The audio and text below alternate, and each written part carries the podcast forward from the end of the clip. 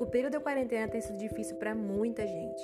Nessas horas é importante ressignificar a nossa existência e pensar mais a respeito sobre quem nós somos, sobre quem nós temos sido, lembrar que temos uma biografia, lembrar que temos uma vida a ser vivida. Eu espero que esse podcast ajude você e que você possa fazer bom proveito dele durante o seu dia a dia, durante a quarentena e que você possa transformar o seu olhar sobre a sua realidade, sobre quem você é.